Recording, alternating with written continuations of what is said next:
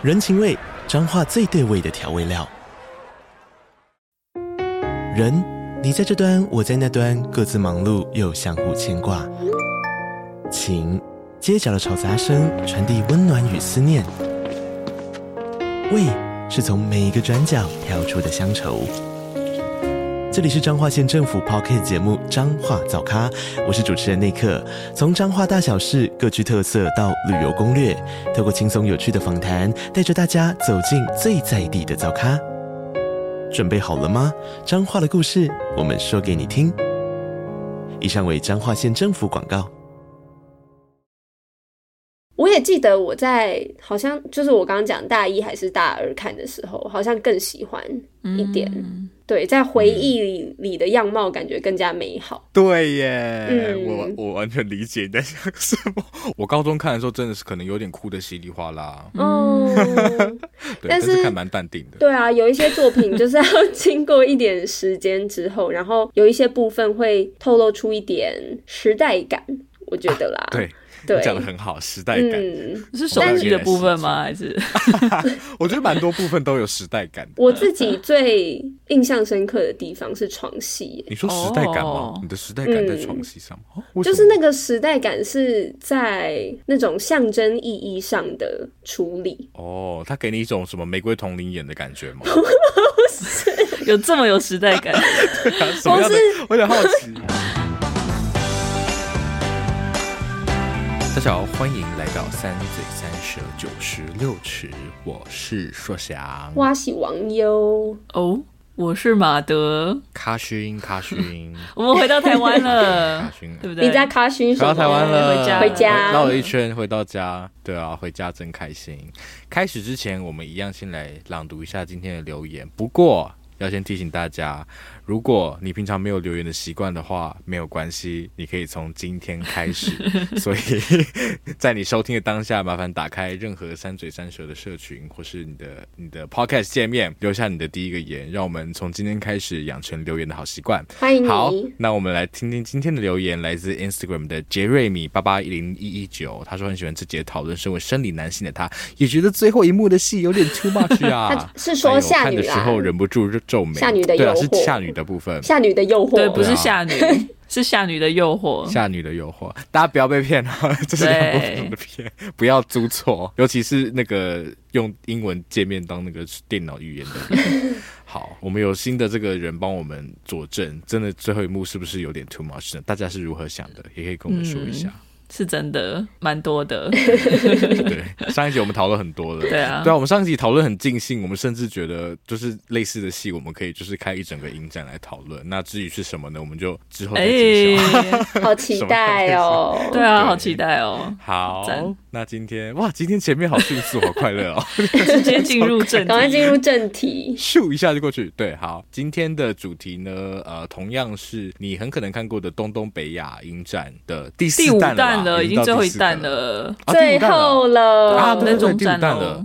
最后是的，我们的最终站来到了台湾，回到了二零一二年的台湾，来自杨雅哲的女朋友男朋友，这个好像是我的选片，对不对？是这个选片，那个时候算是也是一个灵机一动，因为这部电影我觉得好像是我重看最多次的，但很多次都是集中在高中的时候。的电影吗？对电影，所有电影里面重看最多次的电影，真的假的？因为我高中的时候是真的还蛮喜欢，然后刚好身边的人也有喜欢的，所以就因此重看了。嗯，哇，几次你记得吗？嗯，跟我看一九八八一样吗？我觉得有到五次哎。哦，那差不多应该到五次。是，所以但然后但我觉得可以待会晚一点再来说，因为其实这一次看会觉得哇，有些地方好像没有我想象中的那么那么厉害了。但是但是现在看，我觉得但我觉得还是很多点会有点戳到我，或是我其实还是可以懂为什么我那些年间会那么喜欢。待会可以慢慢来聊。嗯，好诶，我觉得跟时空还蛮有关系的。OK，嗯，真的。好，那就很快的来简介一下女朋友男朋友这部电影呢，它的时空其实横跨了大概四到五个时间点吧，分别是一九八五年的高雄、一九九零年、一九九七年，还有二零一二年的台北。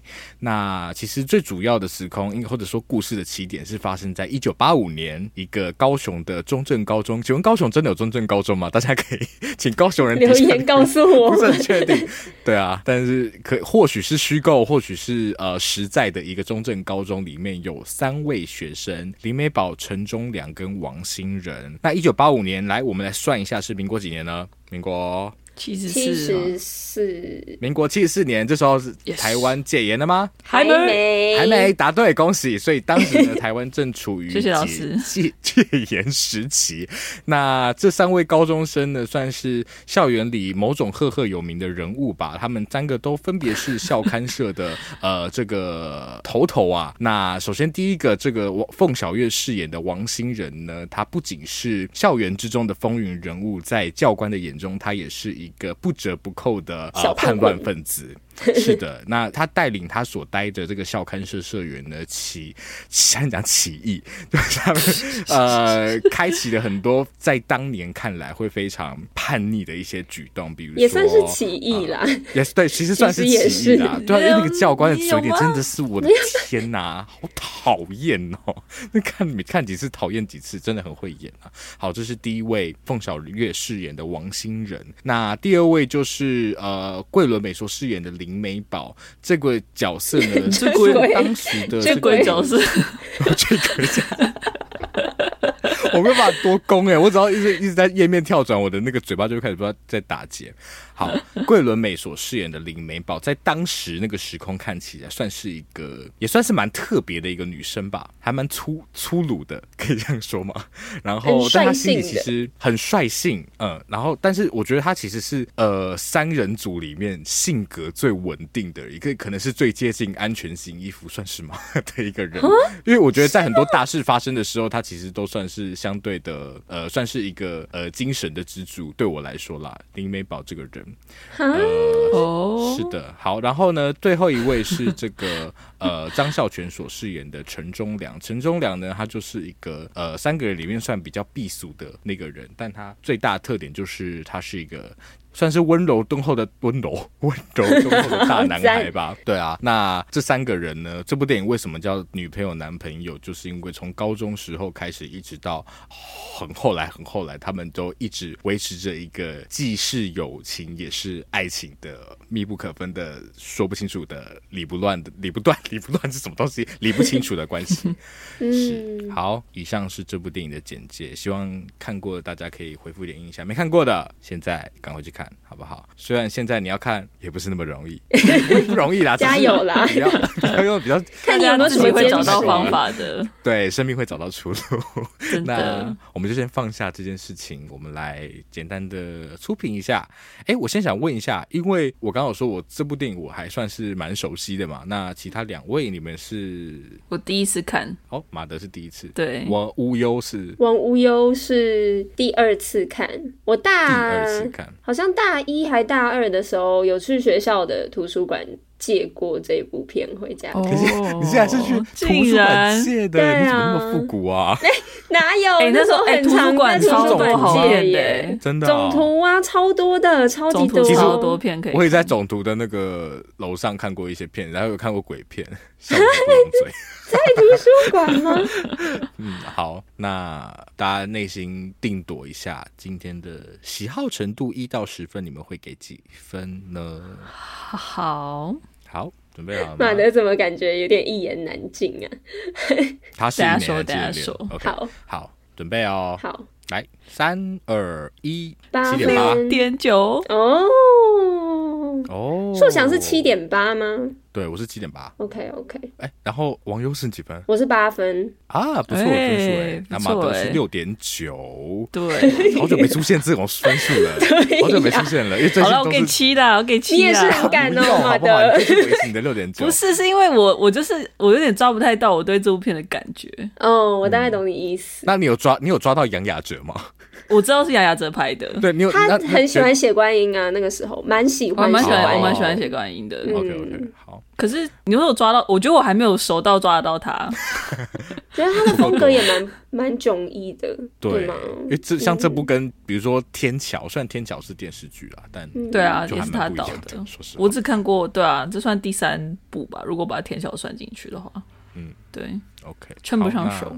嗯，不然王优先分享一下吧。看了第二次的网友，我觉得我心里有一点点帮他加了一点，算是记忆吗？跟身为家乡，就是代表我们家乡参选这次呃 竞赛片的作品之一，我有私信帮他加了一点点分数，所以就是来到来到八分这样。但是哦我也记得我在好像就是我刚刚讲大一还是大二看的时候，好像更喜欢一点。对，在回忆里里的样貌感觉更加美好。对耶，嗯我我完全理解你在想什么。我高中看的时候真的是可能有点哭的稀里哗啦，哦，对，但是但是看蛮淡定的。对啊，有一些作品就是要经过一点时间之后，然后有一些部分会透露出一点时代感，我觉得啦。对，对，讲的很好，时代感。嗯，是手机的部分吗？还是 我觉得蛮多部分都有时代感。我自己最印象深刻的地方是床戏耶，你说时代感吗哦？你的时代感在床戏上就是那个时代感是在那种象征意义上的处理。哦，他给你一种什么玫瑰同林眼的感觉吗？有这么有时代感？什么样的？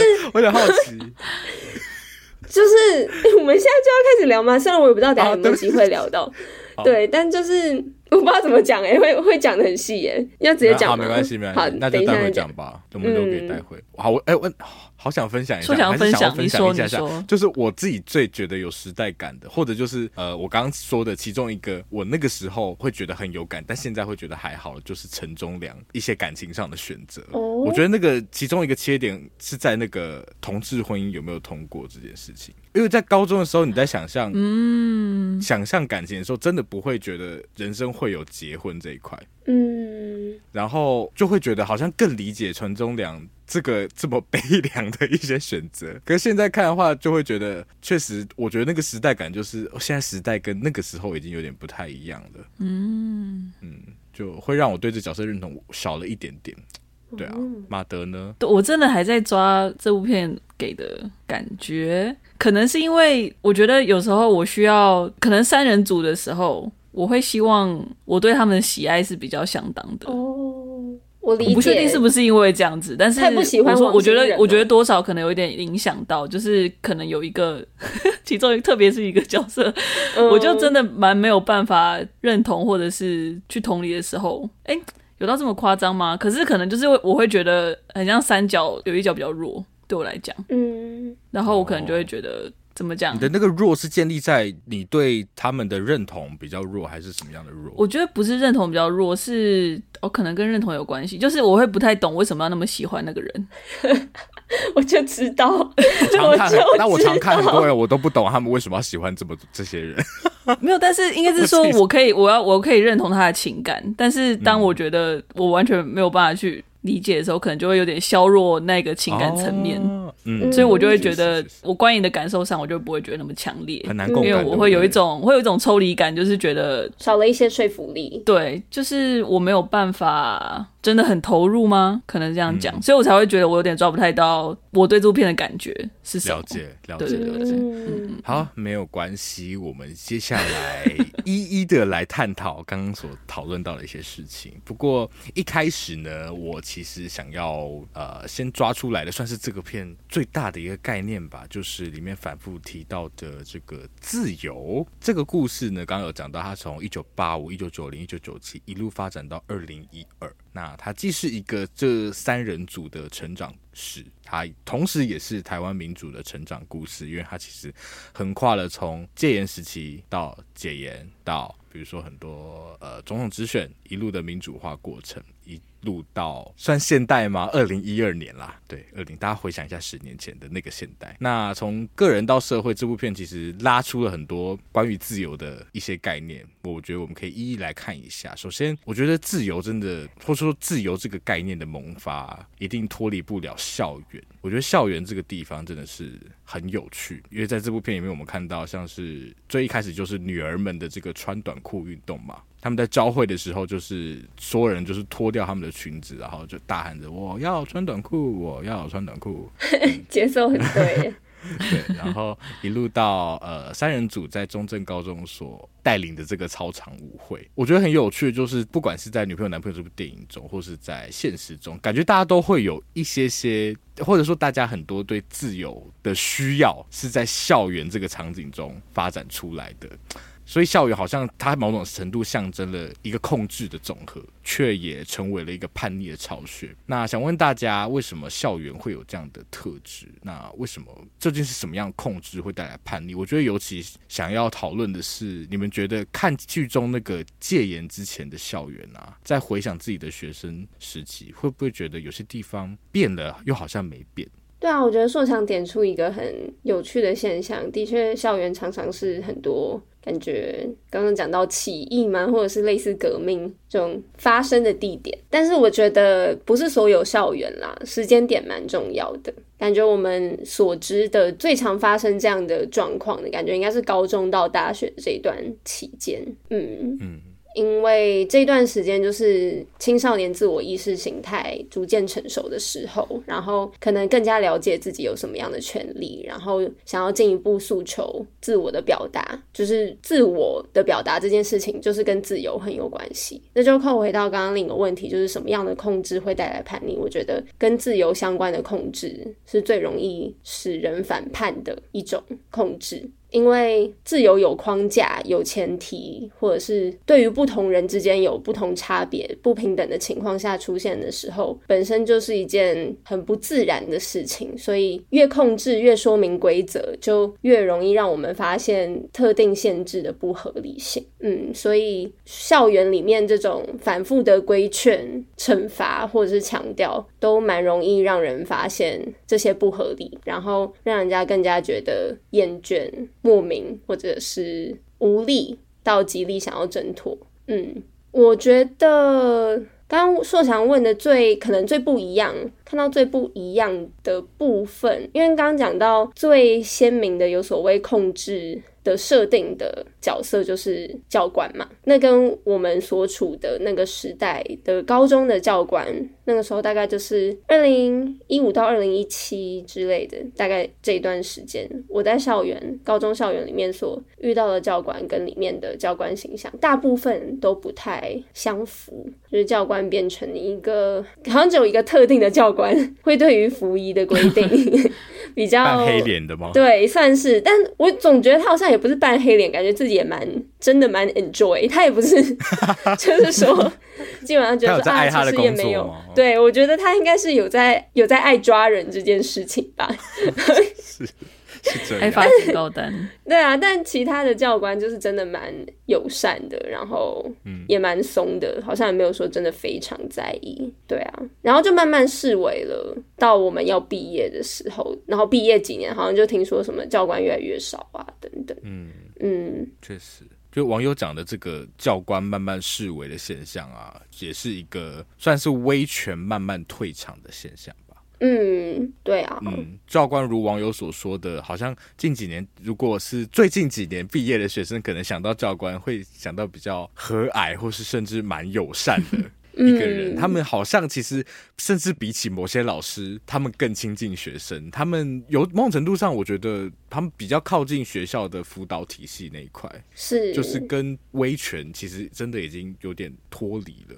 嗯，那个符号，对啊，而且我好，我觉得网友刚刚讲到的，其实学生对于平等这一些的诉求，就让我想到今天刚好在华 FB 的时候看到一个算是心理师吗？他在讲到体罚这件事，他说体罚这件事，有些人会觉得哦，你不打人就是没有体罚，但其实这个概念是错的，因为体罚这件事情的本质是暴力。那就会让我回想到，其实电影里面教官的一些言论，比方说，当学生要跟他试着跟他说理的时候，他的回应是在这个学校，我就是王法，巴拉巴拉巴拉巴拉，这沟通就显然不是一个理想的非暴力沟通的模式嘛，因为其实没有一个所谓平等的。互相倾听或发表意见的机会。那平等跟刚刚提到这些自由，就是脱离不了关系的。因为如果没有那样的平等的话，其实个人一定程度的自由会受限。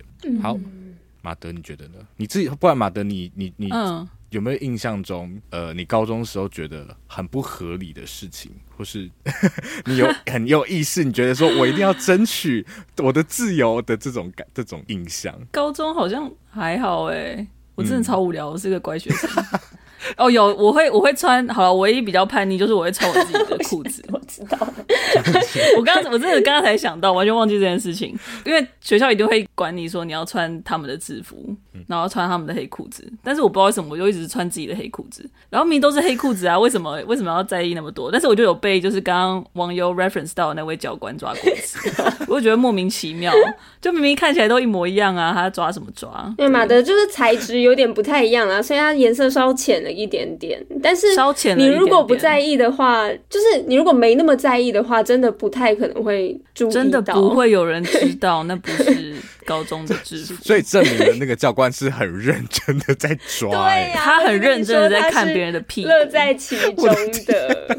真的莫名其妙。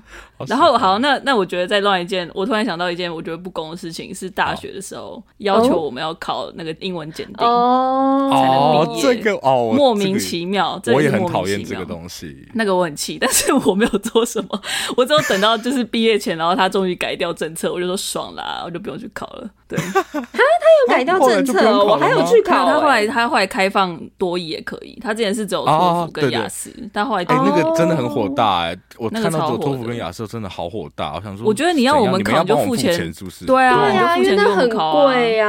而且而且我们我就觉得很荒谬，我们在我们在念外文系，然后我们我们还要去外面考人家办的考试，对啊，来证明说我在我这英文程度是够好的，是什么？有种外文系自己办是吗？自己设计？对啊，你们有种自己办，啊老师这么多，拜托，怕没有人力吗？学生才几个啊，拜托。老师心里一定想说：“我不要做这种苦差事，不要害我们。” 哎，但是好不好？这制度下双方都是受害者，不是我们叫你的，你要过来去怪学校啊！奇怪，开始生气，开始了。对，然后这刚刚就是一个示范，刚刚就是一个示范，作为学生的一些怒吼。对啊。哎，不过我蛮想回来讨论那个校园的双面性，因为我觉得初翔抓出这一点我很有趣。就之前大家有想过说，很长那个改动的起点都是从校园出来的嘛，但我其实没有认真思考过这件事情，所以我觉得抓出它同时是控制的总和跟叛逆的巢穴这两件事情，我真的很喜欢。然后我在想说，很可能是因为其实人本来都是向往自由的嘛。但是我们要有认定，应该说我们要渴望自由这件事情，其实就要先认定说我们自己受到控制了，或者是自己受到限制，这是一个，我觉得这是一个前提。就是你当你没有意识到说我自己是被限制的时候，嗯、你根本不会想说我要自由这件事情。对，因为像小朋友啊，小朋友他们就觉得都会觉得自己是自由的，一定程度啦，知道可能自己被爸妈管，但我觉得被爸妈管的，他可能没有认定到那个是不自由的事情，他还没有那个概念存在。嗯、所以我觉得网友刚刚抓出来说。高中到大学这段期间，当然我觉得国中就开始叛逆。可是我觉得有那种群体的，能够这样，你们刚刚提到起义或者是革命，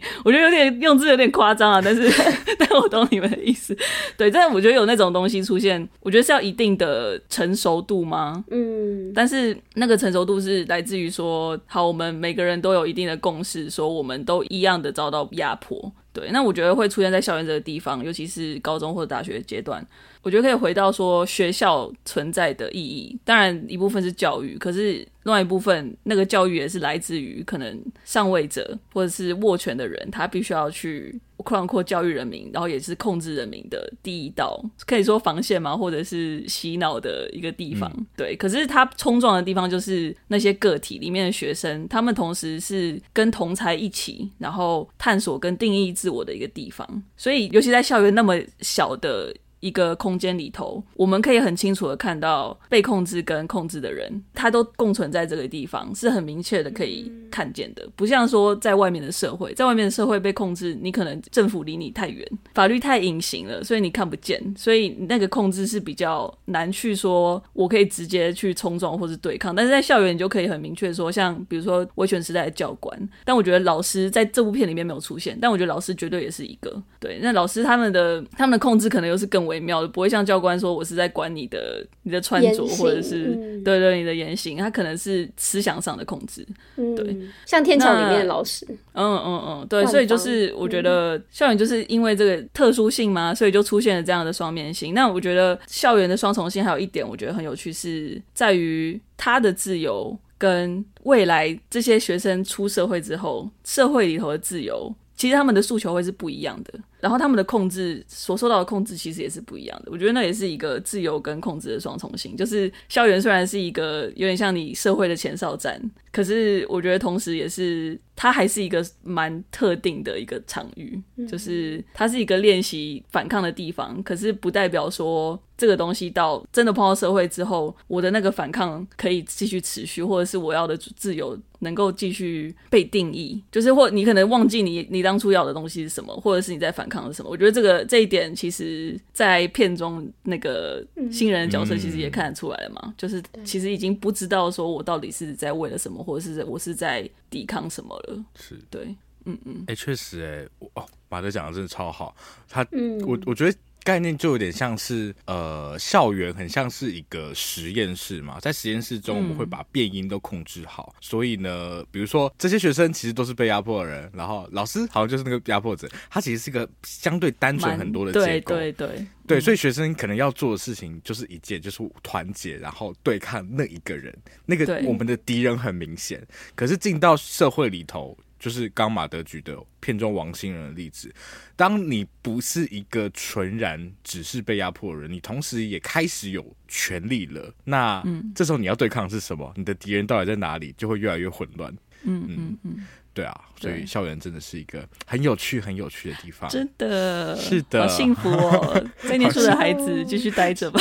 对啊，能待多久就待多久。好，好，好。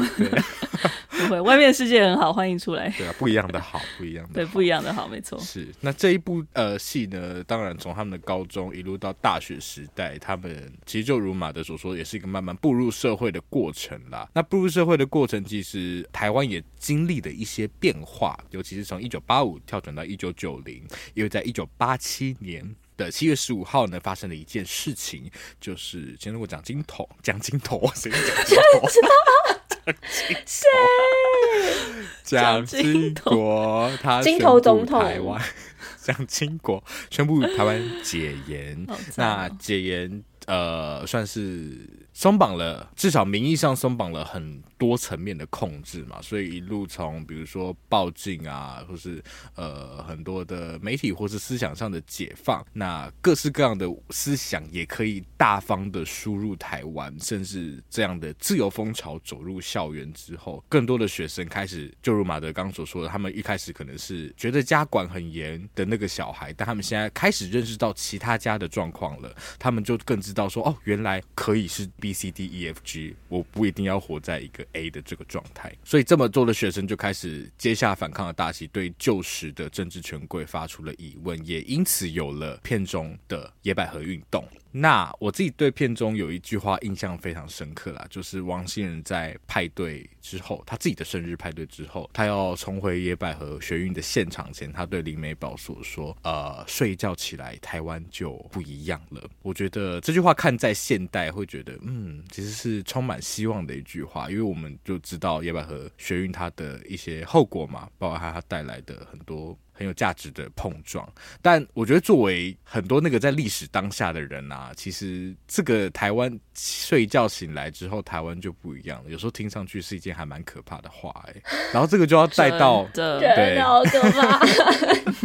我觉得这个就要带到我那个时候为什么高中这么喜欢这部片，是因为高一、嗯、我自己高一的时候就是太阳花学运，嗯、是，所以然后我就是高一看这部片，所以看的当下真的超级无敌有感觉。感嗯对，尤其听到这句话的时候，对啊，那所以就这一题来邀请，哎，大家不好意思，今天各位听众，我们这一集就是很会有蛮多闲聊的，因为这部片真的充满我满满的回忆，所以、嗯、想要邀请大家一起来回忆一下，在过往生命里啊，有没有自己很印象深刻、很期待或者很担心睡一觉起来台湾就不一样的的那些片刻？我觉得还是想要先回去讨论一下那个时代脉络，因为我记得我们在悲情城市好像有提到。应该是吧，就是有提到说台湾第一次人民直选的总统大选是，就是在我出生那一年嘛。然后我我就是其实真的会觉得我们是很幸运的一代，就是一出生就吸着所谓自由民主的空气，就我们可以把它视作是一个理所当然的事情。对，那当然长大之后会越来越了解台湾的处境，然后。也越来越懂得说民主的分量，然后我觉得尤其近几年更会越来越感受到说，我们对于政府的选择好像会蛮直接影响到台湾的未来会是怎么样的。对，对啊，之前前面有提到说，我昨天是第一次看这部片。对，所以我没有那个，就是在太阳花学运看到这部片的时候，那个塑想那种回忆的感受。我觉得那个真的会有差，年纪跟当时的经历，我觉得对于那个观影体验是会有很大的差别的，对啊。然 后我觉得想要再加一件事情是，太阳花学运那时候我不在台湾。Oh, 我那时候在交换，对，对。然后我其实很常不在台湾的时候，台湾都会发生一些大事，像是我 我去年，请你不要没事离开耶，真的，我去拜访我轰家的时候，然后 Nancy Pelosi 就来台湾，真的都是很大的事，真的很大的事情啊。然后那时候，而且因为在国外，我觉得有时候在国外反而会更焦虑，因为你不了解，就是你身边的人的情绪是怎么样。或者是说，国外的人不了解台湾的时候，在看国际新闻的时候，其实会真的蛮耸动。然后那个新闻是真的会讲的蛮紧张的，然后就会开始数，就是哦，我们台湾占半导体就是市场到底多少？所以通常那个中国打过来的几率大概会是不会那么高，不然它会整个断掉我们什么什么。就是因为那时候我在法国看那些新闻的时候，然后我轰家就超级超级紧张，然后我也变得超级超级紧张。就我还记得我问你们，然后你们就说哦没有没事啊，我们很好。你怎么了？怎么了？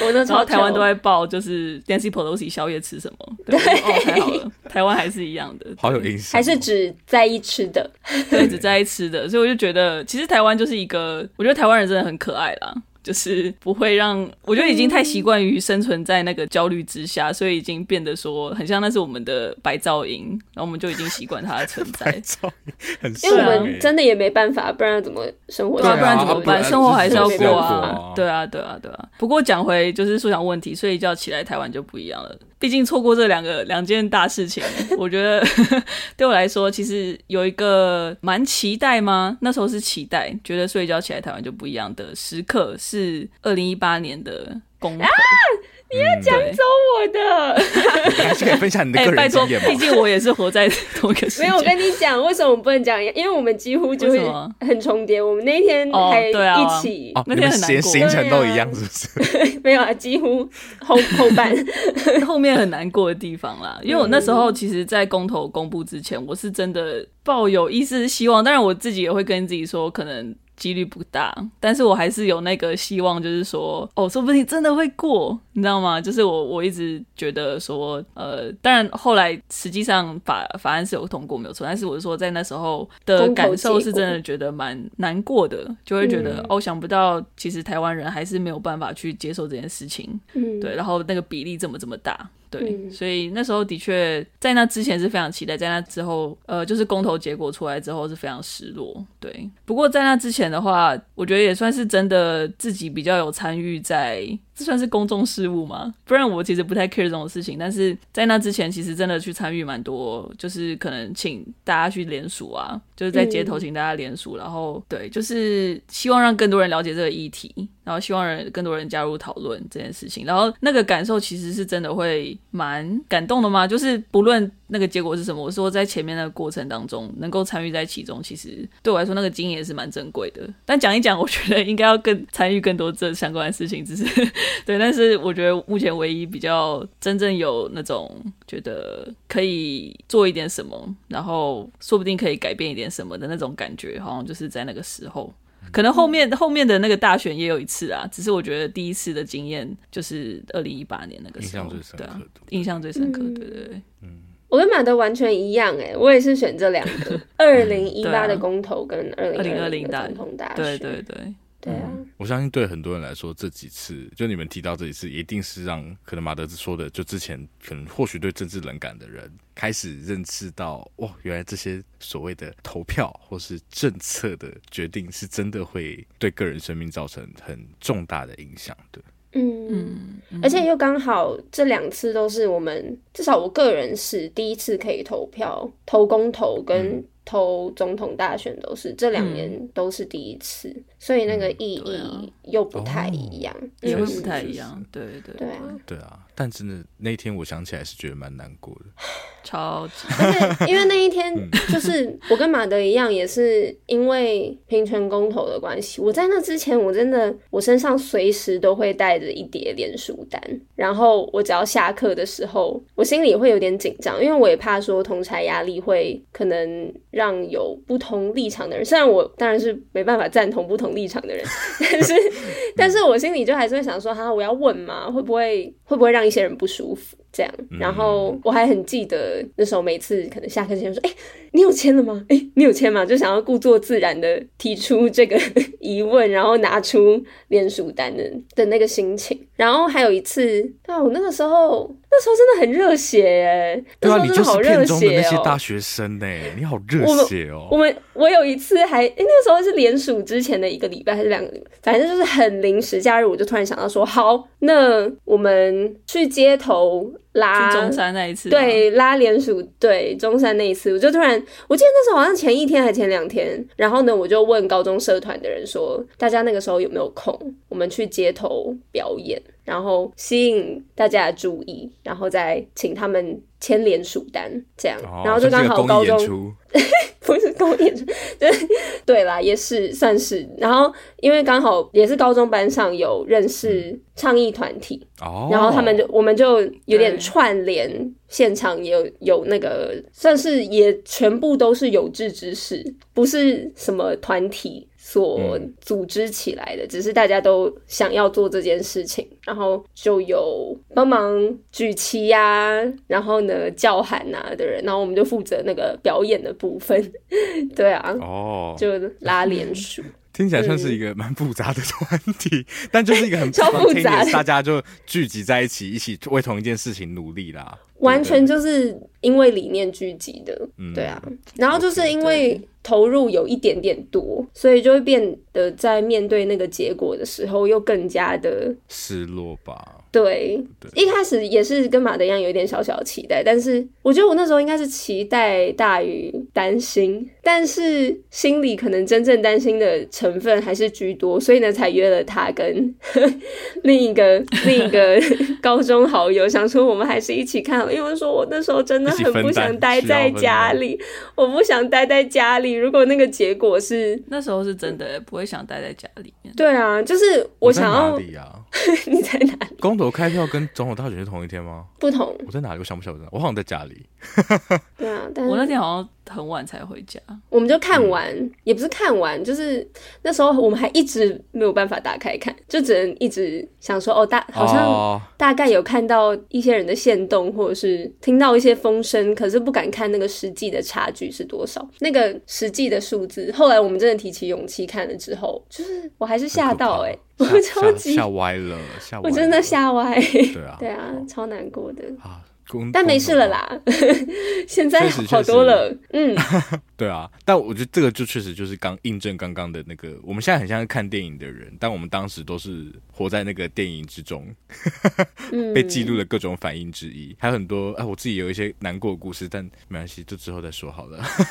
确实可以说，还好啦，但我好，但我我自己我自己那时候。出了这题之后，挑的是其实就是太阳花学运，也是因为我跟这部电影观看的当下真的紧紧的绑在一起，就让我想到了这件事情。就我那个时候高一的数学老师吧，就是那时候太阳花学运的当下，他就是有一天他就很语重心长跟我们说，就如果你有想要，哦，我现在想起来就 好好难过，就他觉得说，他就说，如果你有想要守护的事情的话，你可以现在离开这个地方。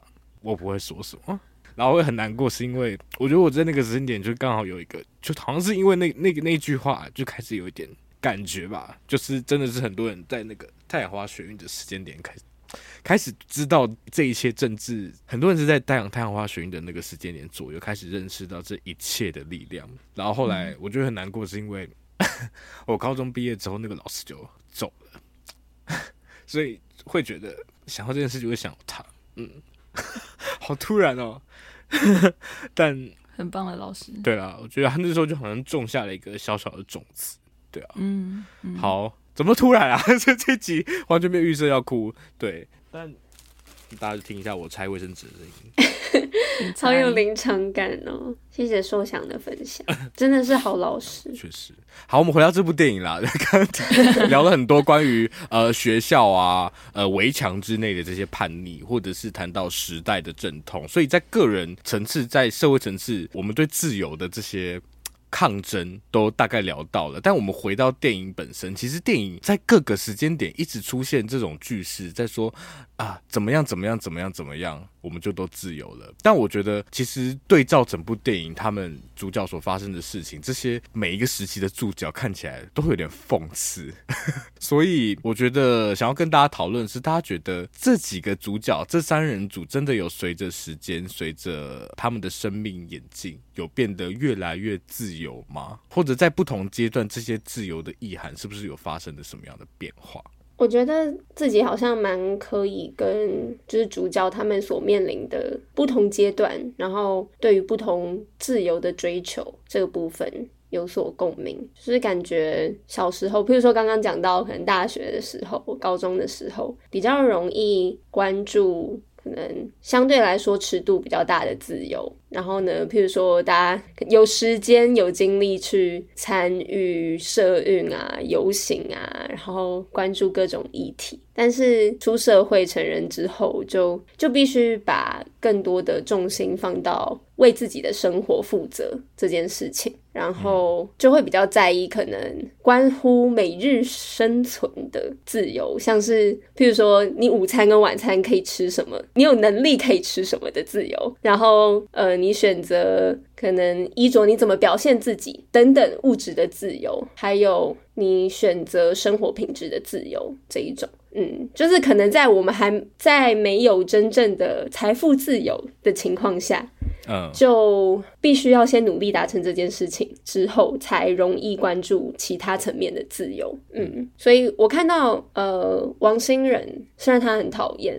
但是莫名其妙的也可以很理解他的那个角色的进程嘛。他原本在摄影里面其实是感觉他们三个人当中最积极参与倡议的人，然后到后面出社会之后，感觉变成讲难听一点，就是看起来最难看的一个人嘛，就是。这样会很难听吗？但我觉得最适切的形容，可能就像小白脸一样的那个角色，对。嗯、然后他就变成算是掌有权力的那一方，然后甚至抨击到他之前可能最钟爱的学生运动，对。然后不是说我个人的发展真的可以完全吻合他的 他的历程啦，但是嗯，就综合我刚刚以上所说的，可能独立之后，自己身为个人独立之后，可能是。需要面临的，说像刚刚讲的自由的质变这件事情，我觉得还蛮真实的。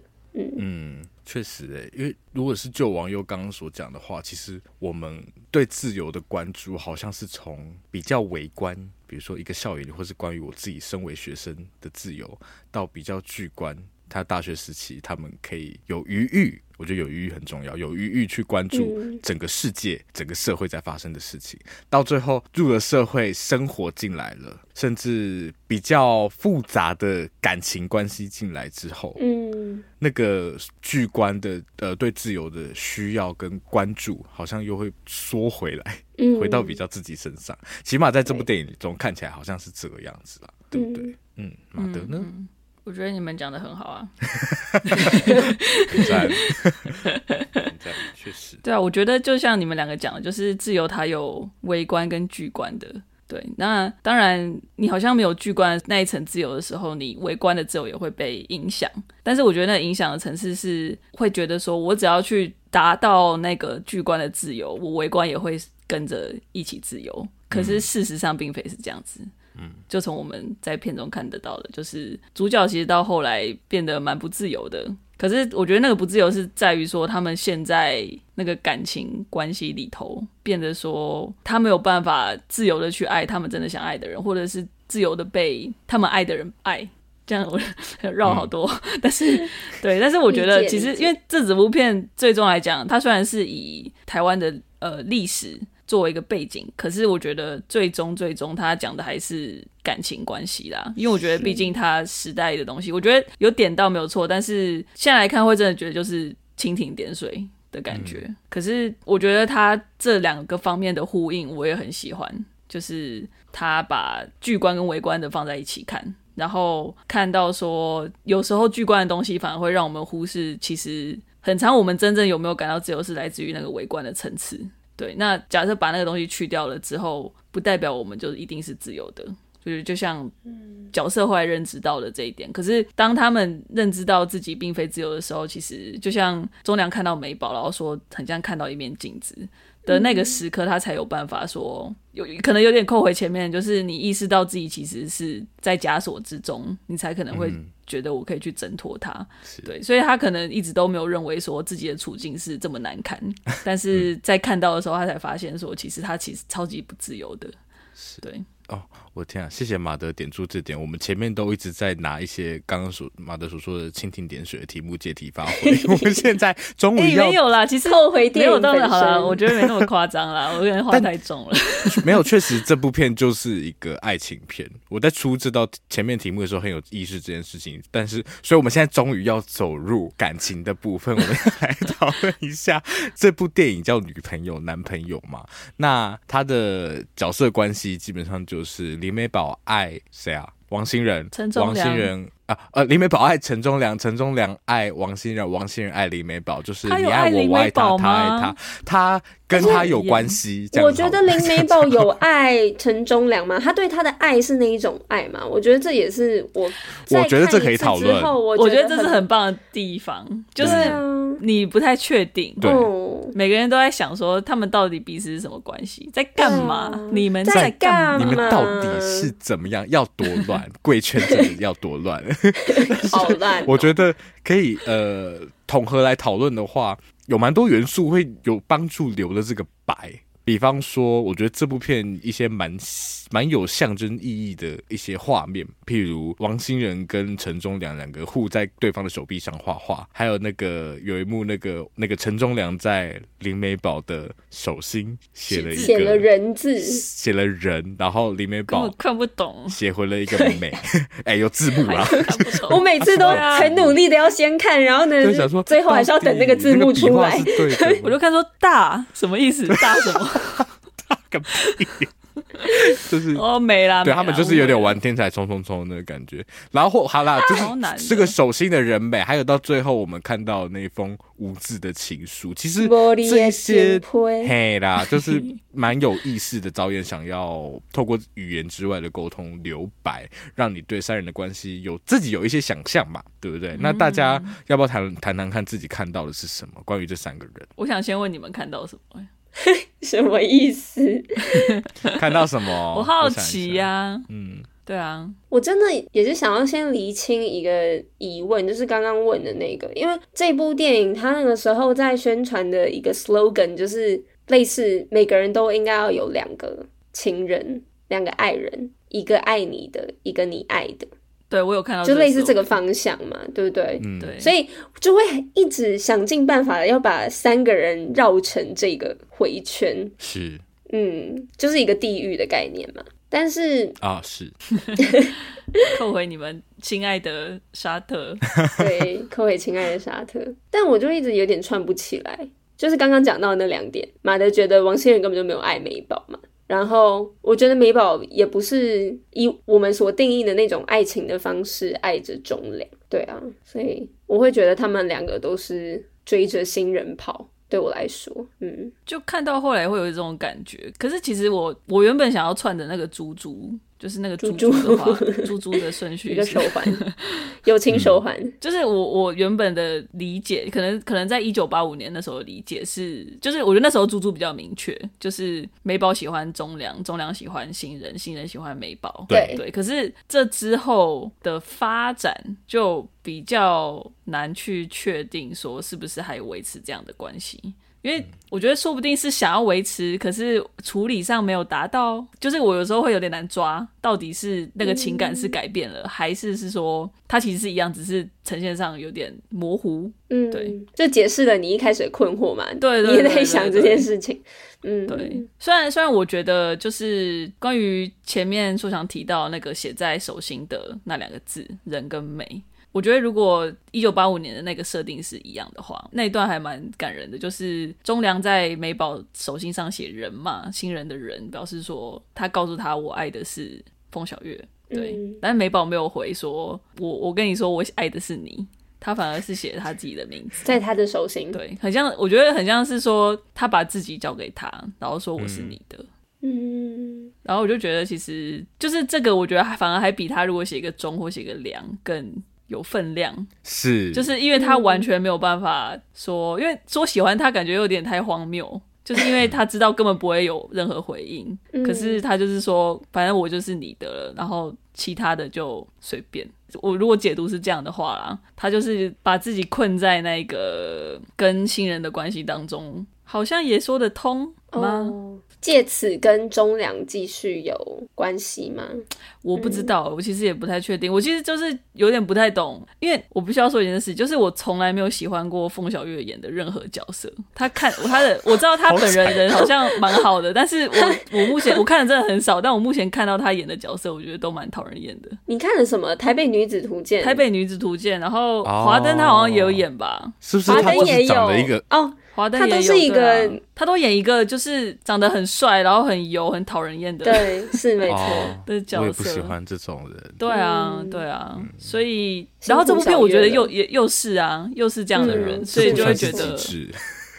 很 很讨人厌，对。谁来帮小月打破这个循环？天哪！对啊，拜托，不要再让他演这种角色了。而且像前面讲到那个睡一觉醒来，台湾就不一样了。错，是新人就不一样了。他一醒来就发现他在劈腿，新人就跟别人睡了。哎啊，真的是搞 搞什么？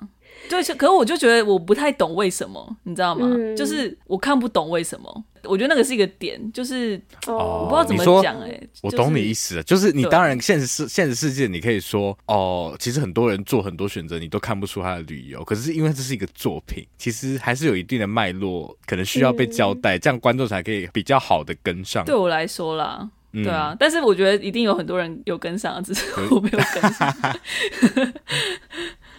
对，我喜欢马德刚刚提到的那个名字，就是那个对我来说，某种程度上那一种像是交接嘛、交换的沟通方式，对我来说印象也蛮深刻的一个部分，就是玉兰花的香气这件事情，嗯、我还蛮喜欢这一点上面处理。有几个真的有戳到我，我我在看的时候还是有小小落泪了一下。我觉得他的氛围处理还是很感动到我的。嗯，嗯，一开始是。是中良就是看到美宝不舒服，然后他让玉兰花的香气有点像在手中搓揉，然后发酵，然后要舒缓他的不适。然后之后新人也模仿过这件事情，我觉得就是蛮有趣的，他的那个这一种。算是一种展现，无论是友好，或者是对于不同人来说可能是爱意的那个行为模式，就算是同一个动作，但是不同人的执行，接就是那个凤小玉就是油啦，对、嗯，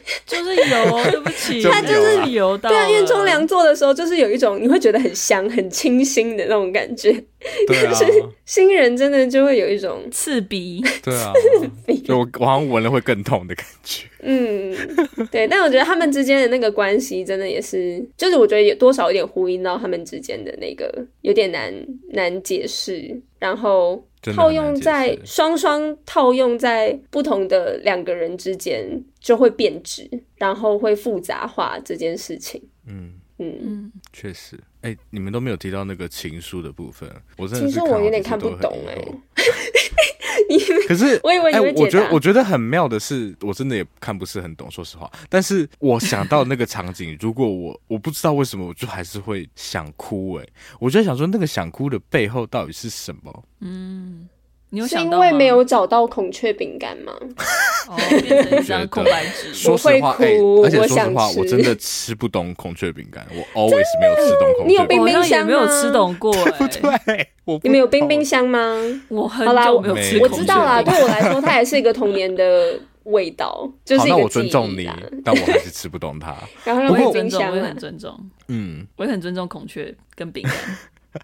我我在想，为什么会好像蛮理解张孝全那个哭，是可能那个对陈忠良来说，他有很多话想说，但说不出口吧？不包含是他对对他自己身份的出轨，嗯、还有对凤小月那个王心仁，然后就很其实就很像是讲到我也好想哭哦。对啊，我就是就觉得其实会有点像是美宝把那个美交到他手上一样，就是他把给出那张信纸，其实。我觉得陈忠良他这么敏感的人，他一定感受得到明，到这是我自己脑补，但我觉得他一定或多或少感受得到美宝的感情，但是一定有。他或许就是一直在 expect 说，哦，他搞不好会被告白，他觉得很尴尬，但是他最后收到的是一封空白的情书，就有点像是我有话要对你说，但是我但是没关系，就是我把这个东西交给你，其实是一个我觉得是一个非常温柔的举动，嗯、就是。我知道你的情况，然后我觉得你可以说，你可以拿这张信纸去说你想说对那个人说的事情。虽然最后王陈俊朗不一定有这么做，可是我我自己会解读这一连串的。